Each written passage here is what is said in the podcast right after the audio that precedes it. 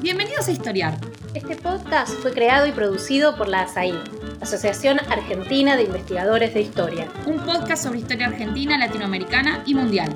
Acompáñanos en este recorrido por el pasado para pensarnos en el presente. Bienvenidos y bienvenidas a un nuevo episodio de Historiar, el podcast de la Asociación Argentina de Investigadores en Historia. Mi nombre es Francisco Reyes, miembro de la asociación, y el tema que hoy vamos a tratar es el de los católicos en los orígenes de la democracia en Argentina y también un poco más allá, como veremos a lo largo del intercambio. Para ello nos acompañan dos especialistas en la cuestión, que además recientemente han editado un libro de alcance latinoamericano sobre el tema y sobre lo cual seguramente algo nos van a decir al final de la charla. Por un lado tenemos a Martín Castro, que es doctor en Historia Moderna por la Universidad de Oxford, Inglaterra, es investigador del CONICET y docente en la Universidad Nacional de 3 de Febrero de la provincia de Buenos Aires. Por otro lado, está con nosotros Diego Mauro, que es doctor en Humanidades y Artes por la Universidad Nacional de Rosario, también investigador del CONICET y docente en la Universidad Nacional de Rosario. Bueno, bienvenidos Martín y Diego, muchas gracias por estar acá. Bueno, un gustazo estar acá. Sí, un gusto estar acá. Muchas gracias por la invitación. Gracias a ustedes. Bueno, eh, hoy de alguna forma vamos a tocar algunos temas que se trabajaron en un episodio previo de Historiar. Ese episodio era sobre los católicos y la revolución en la segunda mitad del siglo XX, pero es un mundo católico y es una política argentina muy diferente a la que vamos a ver hoy aquí, que tiene más que ver, en nuestro caso, con los orígenes de la democracia de partidos en Argentina y eh, las características que asumía el mundo católico y las transformaciones también que se fueron operando en el mismo a partir del involucramiento político de varios actores vinculados a ese universo.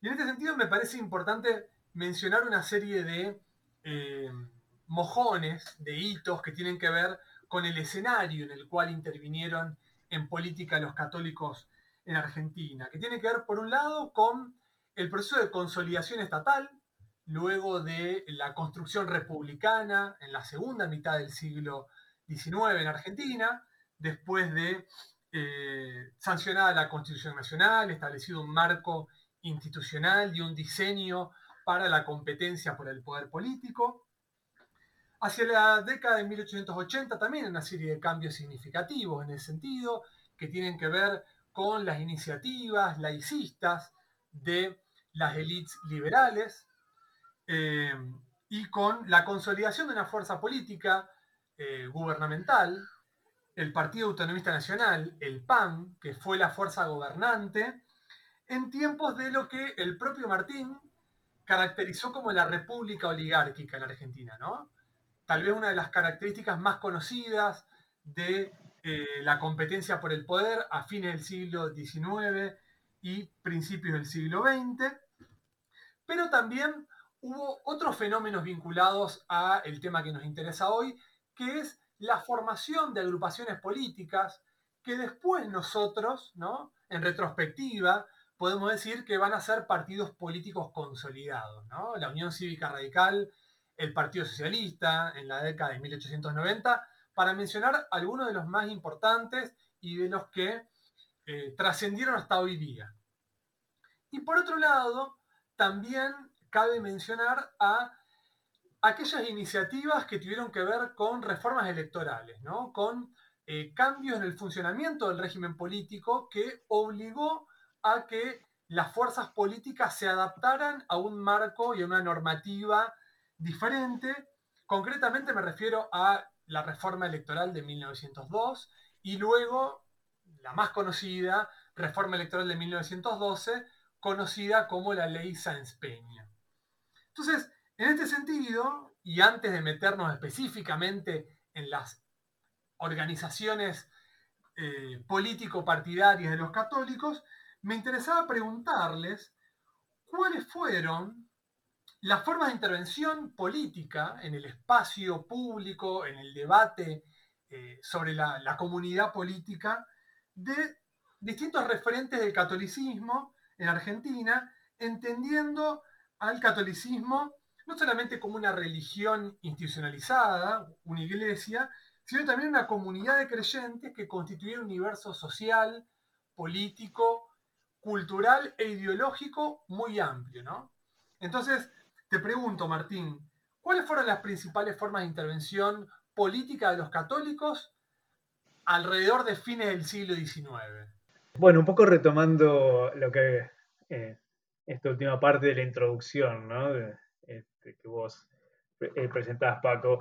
Eh, quizás me, parece que sería interesante comenzar haciendo mención a estas referencias eh, supranacionales, ¿no? Es decir, estos católicos de distinto pelaje, digamos, de distinta naturaleza, de todas maneras se remiten a una cierta matriz conceptual de ideas, de creencias, que es, bueno, relativamente común a todos, ¿no?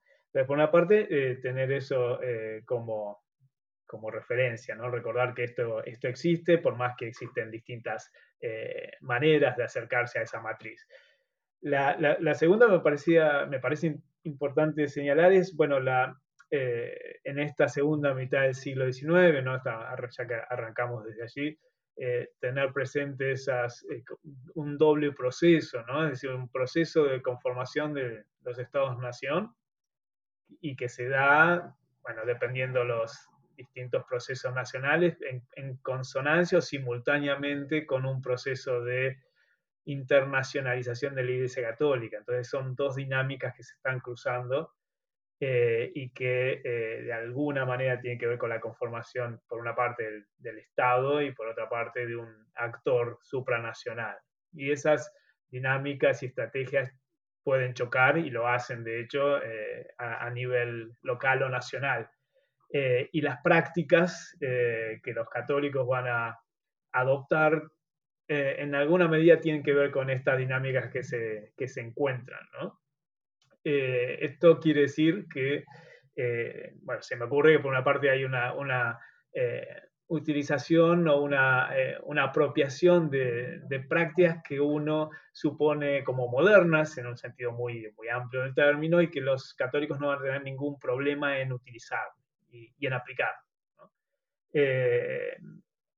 Algunas en el marco de estos enfrentamientos entre iglesia y Estado, ya hablaremos sobre eh, bueno, qué tipo de mentalidad estas prácticas eh, denotaban, pero bueno, esto también es, es innegable que esto, en algunos casos eh, extremos, bueno, para, sobre todo para el caso europeo, algunos casos latinoamericanos se habla de guerras culturales, entonces esto también impregna las prácticas, ¿no?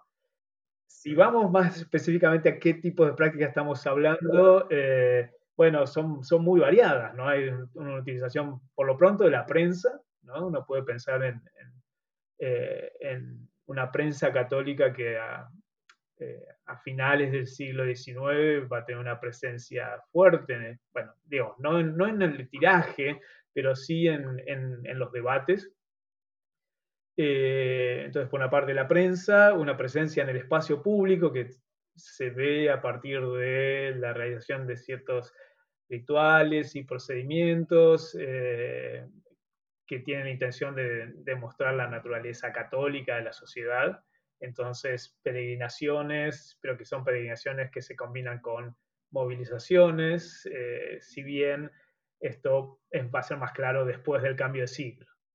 Eh, y después una apelación a una utilización de eh, algunas prácticas que son clásicas y típicas de, un, de una matriz liberal eh, republicana, ¿no? Por ejemplo, la presentación de peticiones al Congreso de la Nación eh, y, por supuesto, más específicamente eh, hacia el interior del mundo católico, los intentos de constitución de mundos asociativos, ¿no? que van ganando en, densidad a medida que avanza el tiempo. Bien, Diego, ¿y qué nos puedes decir en este sentido de cómo fueron cambiando esas formas de intervención al calor de los cambios políticos que estuvimos mencionando con eh, la aparición de distintos, distintas fuerzas políticas y el mundo católico también se vio movilizado, como decía Martín, por un conjunto de prácticas políticas, de formas de intervención que eran eminentemente modernas. ¿no? Muchas veces se asocia el catolicismo a, desde un sentido común, muy básico tal vez, a eh, concepciones antimodernas o reaccionarias. Pero lo que nos están mostrando un conjunto de trabajos como los de ustedes es que este era un mundo muy dinámico, ¿no? Eh, desde la Unión Católica, pienso, de José Manuel Estrada, por ejemplo, a fines del siglo XIX, el escenario es muy diferente para principios del siglo XX. Y en ese sentido, quería preguntarte, ¿por qué algunos católicos, y con, católicos vuelvo sobre eso, ¿no? Me refiero a eh, tanto miembros de la jerarquía eclesiástica en algunos casos, o referentes de la iglesia, como a feligreses, ¿no?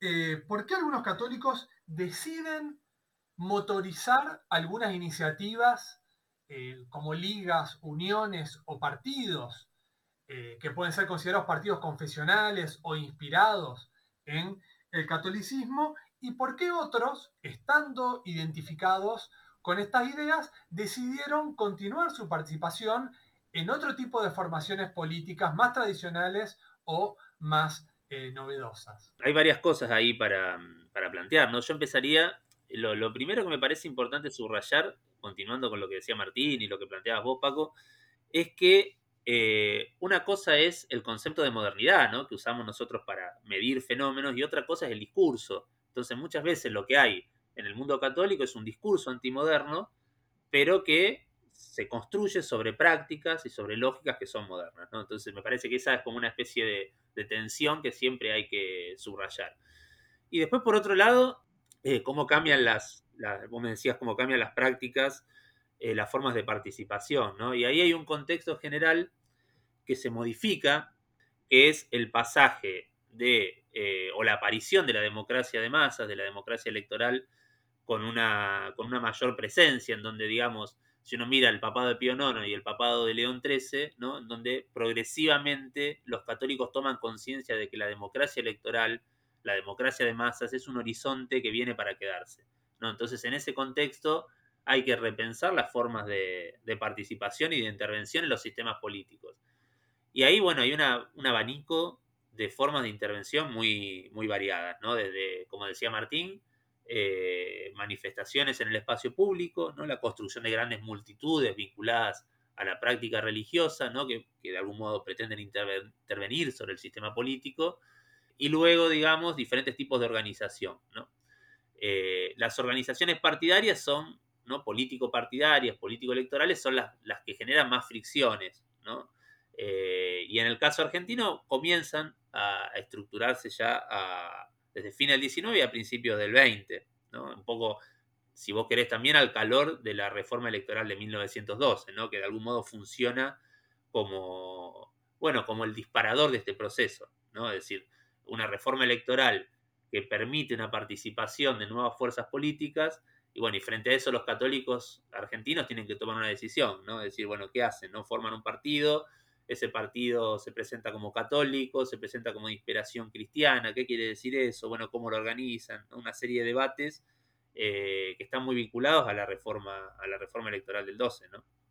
Y en ese sentido, ustedes han trabajado también una serie de iniciativas, eh, algunas eh, exitosas, tal vez no por su performance electoral, pero sí exitosas a la hora de hacer confluir a una serie de actores vinculados a ese amplio mundo del catolicismo, en muchos casos con distintas eh, proveniencias, distintas trayectorias, pero que constituyeron efectivamente eh, partidos católicos o partidos confesionales. ¿Cuáles fueron por ejemplo, a partir de 1912, eh, esos partidos, esas ligas, esas uniones, ¿no? Los nombres son muy diversos y tal vez dan cuenta un poco eh, de que todavía esa democracia de partidos no estaba para nada consolidada y era un fenómeno incipiente, al menos en Argentina y en otros países de América Latina. Pero para ir conociéndolos un poco mejor, Martín, ¿cuáles fueron esos, esas primeras agrupaciones que se consideran a sí mismos partidos políticos y que pretendían competir por los votos y por lo tanto tenían estrategias de organización, de interpelación de la sociedad.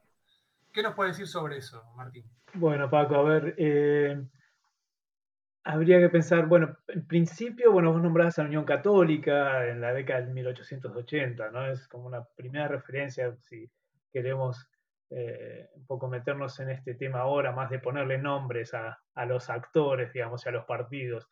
Eh, ese es un partido más típicamente que podríamos definir, bueno, más de, carácter defensivo, es decir, bueno, hay un debate particular que es el de las llamadas leyes laicas, hay una disputa en torno a la educación entre el Estado y la Iglesia, en principio, y, es una serie de áreas que la, la Iglesia considera que eh, bueno, que ahí tenía una acción previa o que tiene algo parecido, que simplemente considera que esas son de la esfera de, familiar, de la iglesia y que no deben ser alejadas a la acción estatal. Entonces ahí hay una disputa. Eh, es, esa primera respuesta eh, partidaria, digamos, intenta este, este, bueno, reaccionar frente a, esta, a este debate, esta situación. Eh, en, el cambio de siglo eh, hay algunas pequeñas iniciativas en el, ámbito de la ciudad de Buenos Aires que ya empiezan a ser más problemáticas, eh, por empezar porque nos, nos, va a demostrar que, digamos, la constitución de esas mismas formaciones partidarias pequeñas e incipientes nos, nos llama la atención ya sobre un punto que es que no todos los católicos están de acuerdo con respecto a esa iniciativa. Entonces hay una eh, división interna, que es este, importante, que también tiene que ver con, eh, de alguna manera, con eh, los resultados previos, es decir, la Unión Católica desaparece cuando desaparecen los debates en todas las leyes laicas, divide a los católicos, hay una frase famosa de, de Emilio Lamarca, de, bueno, nos dispersó la, política y dispersos continuamos, que, repite a, comienzos del siglo XX. Entonces está ese riesgo.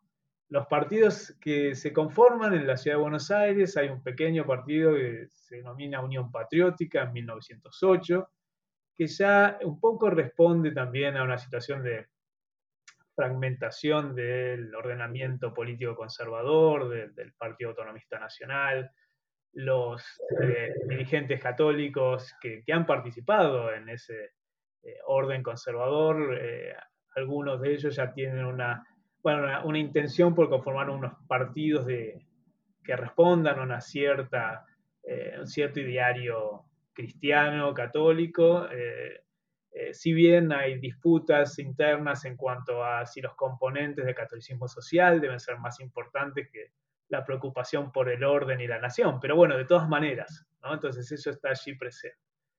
Em, y después, luego, bueno, el que se constituye en la ciudad de Buenos Aires nuevamente, Diego conoce muy bien, este, bueno, en, en Rosario la situación también tiene sus particularidades, porque eso también es eh, interesante tenerlo en cuenta, ¿no? Eh, cómo las respuestas no son siempre eh, similares, aún a nivel local. Y en la ciudad de Buenos Aires, el Partido Constitucional que se conforma en 1913 y que va a competir en elecciones, luego de, la sanción de la ley Sáenz Peña, es también un partido que es un poco un híbrido, ¿no? Un híbrido a mitad de camino entre una liga y un partido político, por una parte, y también un híbrido desde el punto de vista de la concepción del partido, porque incorpora cuestiones de catolicismo social, eh, pero también tiene una preocupación muy marcada por el orden, eh, el, temor hacia el ascenso del socialismo en el ámbito porteño, que también este, central en este partido, incorpora gente, dirigentes que provienen de los círculos de obreros católicos, pero al mismo tiempo hay notables católicos más identificados con el ordenamiento conservador. Eh, y el nombre mismo del partido es significativo porque en ningún momento, pese a que el resto del universo político los, este, los denuncia prácticamente como partido católico, el Partido Constitucional nunca se refiere a sí mismo como un partido católico. Entonces ahí hay también una discusión y un debate sobre la identidad del partido. Me parece muy interesante esto que mencionás, porque ahí eh, esto que estás mencionando respecto de eh, una no expresa eh, identificación, o al menos en la denominación, con considerarse partidos católicos, como si, por ejemplo, sucedía con algún caso paradigmático como el Partido Católico en Bélgica o como el Partido del Centro en el Imperio Alemán, que está dando cuenta también de que hay otros actores dentro de ese amplio universo del catolicismo que, como vos recién estabas mencionando, no estaban del todo de acuerdo con estas iniciativas porque era también una forma de parcializar o tal vez de fragmentar políticamente un universo que se consideraba unido por, una, fe o por una creencia común. Entonces, le, pregunto en este caso a Diego, eh, ¿esto tiene que ver con las actitudes asumidas por la propia Iglesia Católica Argentina, la jerarquía eclesiástica, eh, digamos, apoyando o eh, tal vez impugnando algunas de estas iniciativas o tal vez corriéndose de ese lugar precisamente para evitar estas tensiones. Digo, ¿cómo se tramitó en la década de 1910 y de 1920 desde la jerarquía eclesiástica la emergencia de estas fuerzas políticas vinculadas al catolicismo? Bueno, fue una, eh, fue una relación difícil, ¿no? Uno podría empezar definiéndola así.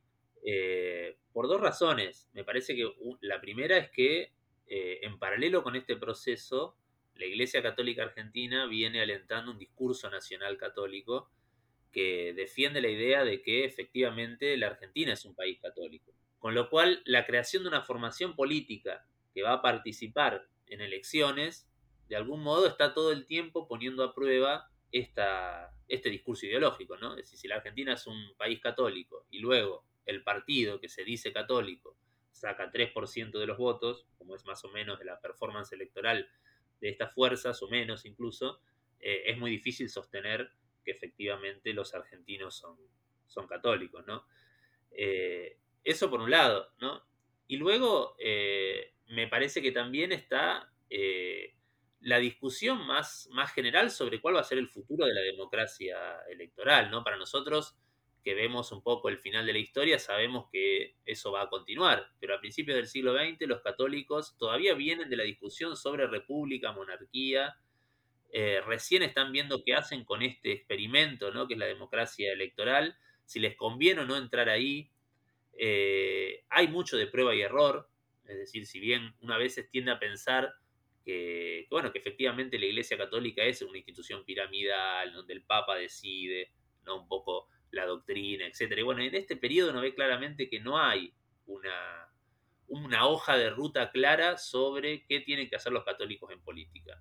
¿no? Entonces, de acuerdo a cada lugar, de acuerdo a cada circunstancia, se va viendo cuál es la mejor estrategia. En el caso argentino, los obispos tienden a pensar que la participación electoral no es la mejor estrategia, que es mejor, eh, en todo caso, diríamos en los términos de hoy, hacer lobby en el sistema en el sistema político con otras lógicas, ¿no? Por ejemplo, la, movilización eh, religiosa en el espacio público, eh, la formación de intelectuales, dirigentes católicos que a su vez se van a integrar en los otros partidos. Y además, por otro lado, porque efectivamente en la Argentina no hay un anticlericalismo fuerte, la Iglesia Católica como institución, lejos de sentirse amenazada por los, entre comillas, liberales argentinos, eh, bueno, entiende que más o menos, más allá de algún momento de, tensión, de roce, en general, eh, bueno, el liberalismo argentino no tiene demasiados problemas con, la Iglesia Católica, ¿no? Más bien por el contrario. Con lo cual, tampoco hay condiciones, ¿no? Diríamos, políticas como para que la Iglesia esté interesado en este tipo de experiencias, que, bueno, que además me parece que, esto es una opinión personal, yo creo que los obispos leen bien ¿no? la coyuntura, se dan cuenta de que efectivamente los católicos no tienen posibilidades de organizar una maquinaria política competitiva, ¿no? Eh, cosa que los propios dirigentes católicos del laicado a veces no, saben, ¿no? Ellos tienen mucha expectativa, creen que, armar un partido es una cosa fácil, que es cuestión de, armar un programa y hacer un mitin, y los obispos se dan perfectamente cuenta de que sin una estructura muy capilar, muy reticular, con mucha presencia en la sociedad, ¿no? con muchísimo trabajo de base, eso es imposible. ¿no? Entonces me parece que, en este punto yo creo que los obispos hacen una lectura más, eh, más aguda y más cierta de las condiciones de la política, de la política argentina. ¿no? De hecho, cuando se crea la Unión Democrática Cristiana, que sería la, formación política que continúa, las que contaba Martín, que se crea un poco después, eh, bueno, ellos terminan, digamos, en Buenos Aires eh, exigiendo la disolución de esa formación, este, precisamente por la, por la apelación, digamos, por la incorporación de la etiqueta de cristiana dentro del nombre. Es decir, los, obispos dicen, bueno, si ustedes quieren armar un partido que retome o se inspire en principios eh, cristianos o, provenientes del catolicismo social, etcétera, háganlo, pero no le pongan la etiqueta, ¿no? Es decir, nosotros en realidad queremos mantener una distancia de eso. Y eso va a ser el motivo de fricciones, digamos, de las diferentes formaciones de los, digamos, primeros demócratas cristianos eh, a lo largo de toda la década del 20, incluido la del 30 todavía. Este es el podcast de ASAI, la Asociación Argentina de Investigadores en Historia. Te invitamos a asociarte y a seguirnos en las redes, en Twitter, en Facebook, en Instagram. Podés encontrar toda la información sobre la asociación en nuestra página, asai.org.ar. Te esperamos todos los sábados con un nuevo episodio de Historiar sobre los grandes temas de nuestro pasado, abordados por especialistas e historiadores profesionales de manera rigurosa y cordial. Seguimos con nuestro episodio de hoy. De, lo que ustedes mencionaron en sus últimas intervenciones, me interesan dos cuestiones que, probablemente eh, nos permitan también ver eh, las tensiones, pero también las capacidades de adaptación de la propia Iglesia Católica a partir de las lecturas que hacían de un proceso de democratización que se veía en Argentina, que se veía en otros países de América Latina, pero que en realidad pertenecía al mundo atlántico en general. O sea, la democracia como un fenómeno instalado que hace que, digamos, emerja esa idea de una democracia cristiana, que me parece algo relevante porque estaría mostrando que el propio catolicismo está ofreciendo una versión propia de un fenómeno mucho más amplio. ¿no? Entonces, por un lado les quería consultar cuándo aparece esta denominación de democracia cristiana. En general, digo, ya sea en Europa eh, o en América y en Argentina, o sea, cómo llega, cómo es recepcionada esa idea a nivel eh, local. Y por otro lado, bueno, ¿cuál es la explicación del el relativo fracaso electoral, ¿no? de, conseguir apoyos eh, directamente en las urnas, de esta sucesión de agrupaciones y partidos? Entonces, eh, Martín, vos que has trabajado no solamente estos partidos, sino también su performance en la competencia política, ¿por qué fracasaron? fracasaron, eh, al menos respecto de la ambición que tenían, o si vemos eh, cómo, eh, digamos, pudieron o no instalar representantes en el Congreso de la Nación, por ejemplo, en, categorías legislativas, y eventualmente, si fracasaron o no, eso que tú, eso, ¿qué dice de la incipiente democracia de 1910 y 1920 en Argentina. Bueno, retomo eh, algunas cuestiones que señalaba Diego eh, hace un momento, ¿no? Es decir, por una parte, porque no es fácil armar un partido, esto parece una obviedad, pero quizás muchos de estos dirigentes pecaron de ingenuidad. Eh, también por otra parte, porque, bueno, un poco la intención de nuevo, ¿no? Hay, que periodizar, ¿no? Entonces, este, tenemos que tener en cuenta que, eh, que no es lo mismo comienzo del siglo que los años 20, 30, etcétera, del siglo XX, digo, pero de todas maneras, eh, en, un comienzo uno podría decir que tenían la intención o, el objetivo de eh, traducir, de traspasar ese asociacionismo católico que venía creciendo ¿no? en su densidad, digo, círculos obreros, este, diversas este, otras asociaciones, eh, y, que ya demostraban una cierta movilización incluso en las calles, ¿no? Eh, ya en la primera década del siglo o, al comenzar la segunda década del siglo. Entonces existía esa intención de eh, traspasar ese, ese apoyo en, eh, en las calles y transformar estos peregrinos en votantes católicos.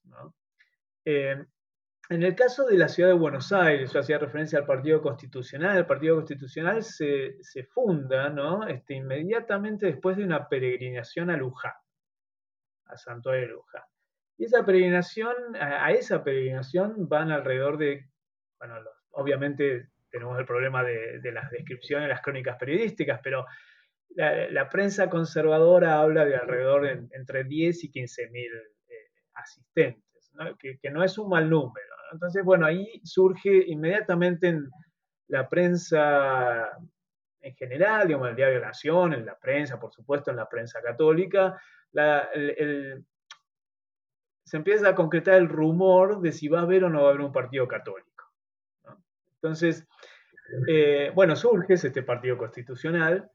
Eh, en las elecciones de 1914 no le va tan mal en términos de votos, es decir, reúne alrededor de sus candidatos más votados, alrededor de 10.000 votos. Eh, pero ahí hay un problema que es la legislación electoral. La legislación electoral de la llamada lista incompleta no es una representación proporcional. Eh, de haber habido representación proporcional, hubieran sin duda ingresado al Congreso con, con esos porcentajes. Entonces ahí también hay, en este caso particular, hay que tener en cuenta la, cuestión de la legislación electoral. Eh, quizás no es sorprendente, eh, aunque también tiene que ver con los fundamentos punto de vista teórico, doctrinario, ¿no?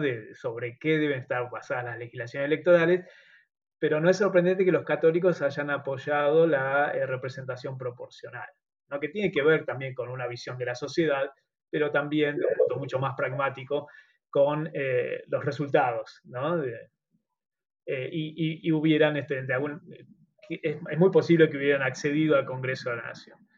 Eso un poco aborta, corta el proceso de crecimiento de este partido constitucional, intentan en la política municipal, les va relativamente eh, no, les va bien. Eh, y la presencia, entonces ahí hay una pregunta por, las dificultades, por el, fracaso de estos proyectos. Visto en otra manera de ver la cuestión es tener en cuenta las, bueno, por supuesto las dificultades para adaptarse a la democracia de masa, ¿no? Este, estamos en un momento, en las décadas, la segunda década, el periodo entre guerras, de un proceso de transición a esa democracia de masas, y, los católicos este, encuentran dificultades en, traducir, en traspasar, más allá de todos los debates internos, ¿no? Eh, traspasar esto a partidos de, masas, y esto eh, es, claro. ¿no? Eh, entonces esta es una, situación que parece ser, parece ser clara.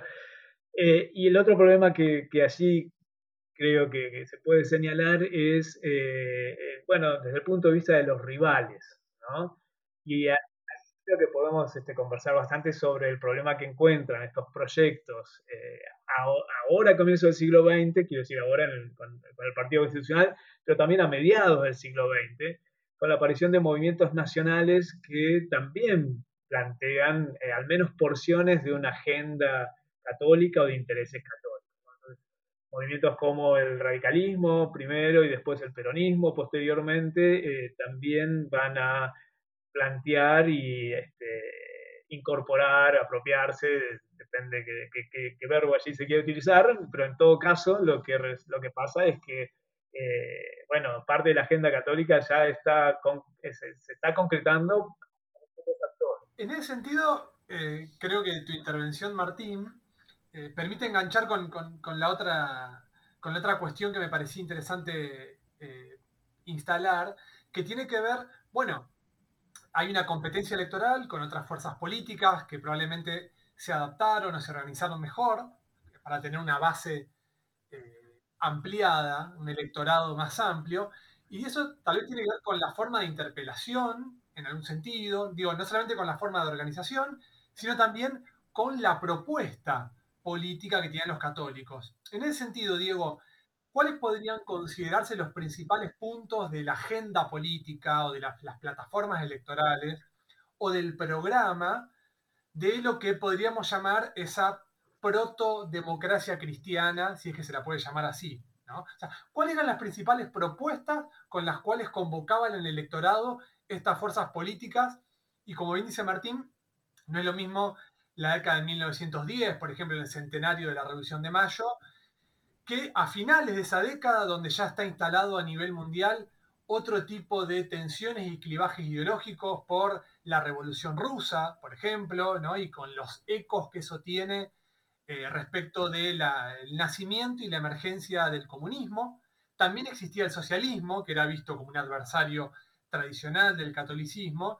Entonces, ¿qué proponían los demócratas cristianos en la Argentina de esos años? Bueno, eso es, es una de las dificultades que también tienen ¿no? en, la arena electoral, porque es de algún modo la construcción de una especie de vía del medio, ¿no? de, camino intermedio que está en construcción, que no está muy claro.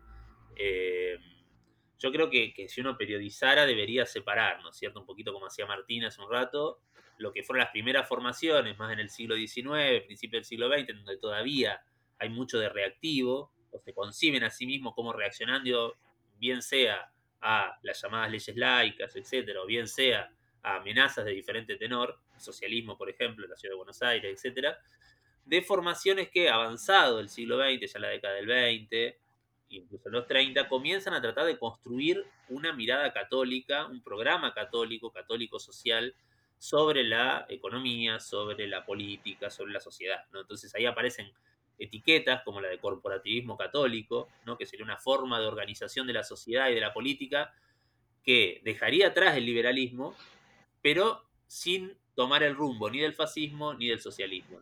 Ahora, ¿qué quiere decir esto en los hechos? Bueno, es muy complicado, ¿no? Es decir, ellos tampoco lo saben. Es una, de las grandes discusiones, ¿no? Pero bueno, logran al menos construir dos o tres conceptos, ¿no? Corporativismo católico, eh, reforma social, reforma agraria, ¿no? Hay dos o tres conceptos, ¿no?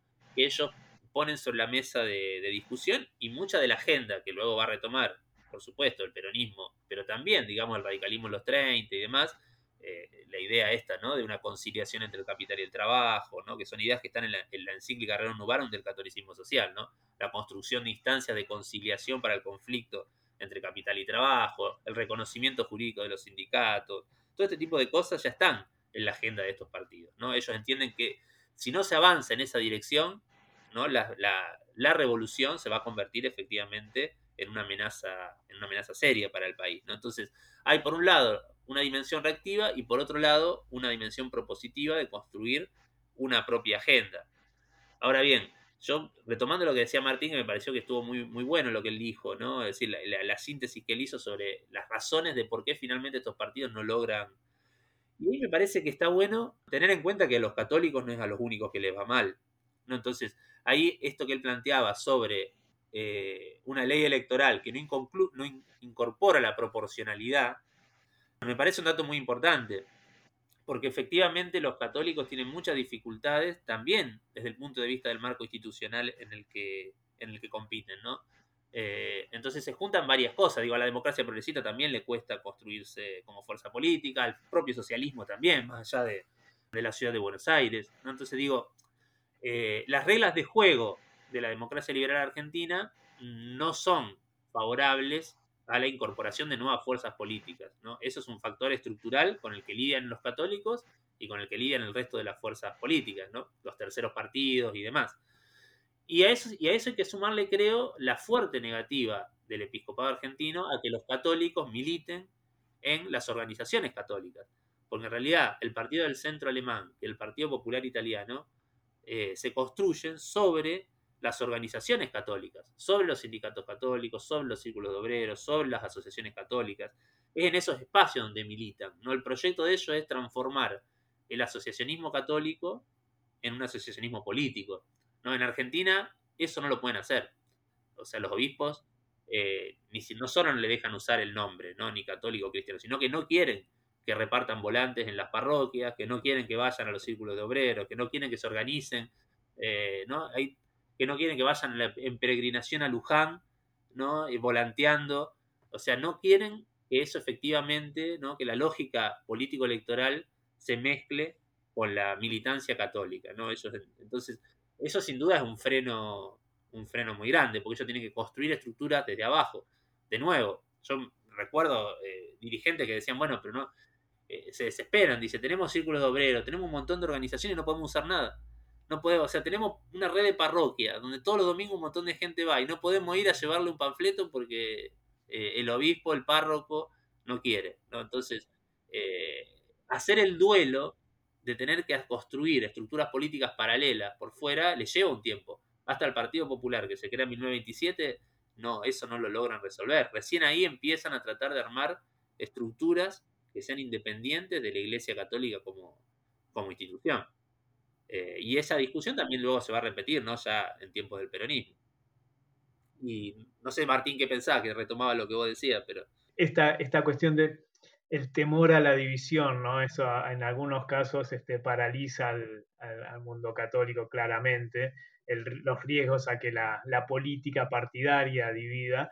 Y, también esta, esta, cuestión de, bueno, un poco ahí está eh, eh, por debajo de lo que, Diego dice, eh, los modelos, ¿no? El hecho de estar mirando, bueno, los modelos europeos este, están muy presentes para el catolicismo latinoamericano en general, para el catolicismo argentino en, más específicamente. Eh, y entonces esta idea de, bueno, una, estructura densa este, de asociaciones de distinto tipo que, eh, que, luego en algún momento pueden traducirse en herramientas políticas. ¿no? Eh, también eso nos lleva a la discusión sobre los vasos comunicantes entre distintas esferas y cómo los católicos ven la vida y a la sociedad en general, ¿no? Este, la vinculación entre poder político y sociedad. Pero más allá de eso, desde un punto de vista estratégico, esta idea muy fuerte y presente entre los intelectuales católicos, pero también entre los este, dirigentes, digamos, hombres de acción, militantes, de decir, bueno, tenemos que hacer una, una base muy fuerte que en algún momento esto pueda traducirse eh, en partidos, ¿no? Y también hacías referencia, Paco, a a la, utilización del término democracia cristiana, ¿no? El mismo término es un poco equívoco en, la manera como se utiliza, porque eh, en un comienzo eh, no tiene una significación político-partidaria, sino una significación más de organización a nivel de las bases, ¿no? una organización social. Eh, y no tanto en, el, en, la esfera política entendida en su sentido restrictivo, ¿no? este, más restringido de, de, partidario. Entonces, bueno, ese, ese, debate siempre está ahí e incluso entre la jerarquía misma, y algunos, por ejemplo, el Partido Constitucional tiene apoyo de un par de obispos, del Monseñor de Andrea, Monseñor Duprat, están por detrás de esto, otros obviamente no, eh, y en general a nivel jerárquico, de jerarquía, más en un nivel general, como Diego señalaba, eh, no son proclives a la participación política con la etiqueta católica. Buenísimo lo, que plantean porque nos permite de alguna forma eh, comenzar a cerrar el, episodio. Con, y me, parece interesante eh, algo que ustedes eh, mencionaron sobre todo en las últimas intervenciones, que tiene que ver con poner en perspectiva eh, tanto el éxito y el fracaso de estas experiencias políticas o político-partidarias del catolicismo argentino, poner en perspectiva temporal, por un lado, ¿no? que no es lo mismo los ensayos de fines del siglo XIX con un carácter eh, defensivo o reactivo, con la dimensión más propositiva de eh, las primeras décadas del siglo XX, que seguramente en algún sentido también tienen que ver con una, un avance o una ampliación de las bases católicas eh, a nivel de estructura parroquial, por ejemplo, ¿no? a nivel de activismo en, ustedes mencionaron hoy, formas de intervención como la prensa, como publicaciones especializadas dirigidas a los niños, por ejemplo, o a las mujeres que todavía no tenían derechos electorales en Argentina, lo cual también puede ser una dimensión a tener en cuenta para pensar el vínculo entre catolicismo y política, eh, por ejemplo, durante el peronismo y durante la segunda mitad del siglo XX, que es algo que escapa a, lo que nos convoca hoy, pero en esa puesta en perspectiva temporal y también espacial el caso argentino que estuvimos eh, charlando, ¿está en consonancia, en disonancia con otros casos latinoamericanos? Por ejemplo, lo que ha, sucedido en Uruguay, en Chile o en Colombia, respecto de la emergencia de partidos confesionales o de fuerzas católicas que tal vez eh, por el peso ideológico del conservadurismo o del propio catolicismo pudieron haber tenido, eh, digamos, otro arraigo, eh, incluso otro éxito a la hora de movilizar a esas bases sociales que ustedes mencionaban,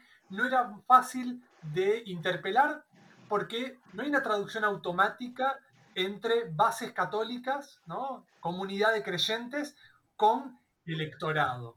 En ese sentido, el caso argentino, respecto de los casos latinoamericanos que ustedes conocen y han trabajado, ¿qué nos dice en ese sentido, Diego? Mira, yo creo que hay, puntos de, coincidencia y también diferencias, ¿no? La, principal coincidencia es que, al igual que lo que ocurre en, Uruguay o Chile, o también en, bueno, en Brasil sería un poco diferente, pero digo, las performances no son buenas, ¿no? Eh, no son, no son positivos, no son favorables. Esa es una primera coincidencia.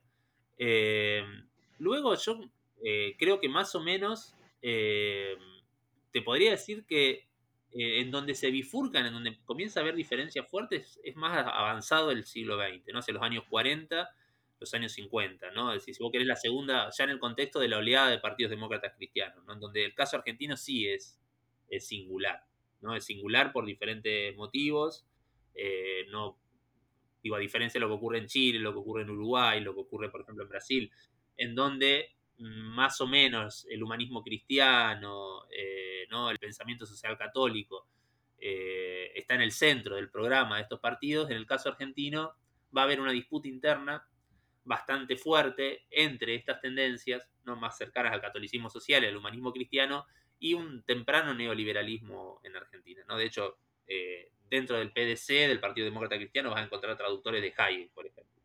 ¿no? Entonces, eh, esa, esa bifurcación no la vamos a encontrar en el resto de los partidos de América Latina, lo cual en algún punto explica las dificultades que tiene la democracia cristiana argentina en la posguerra.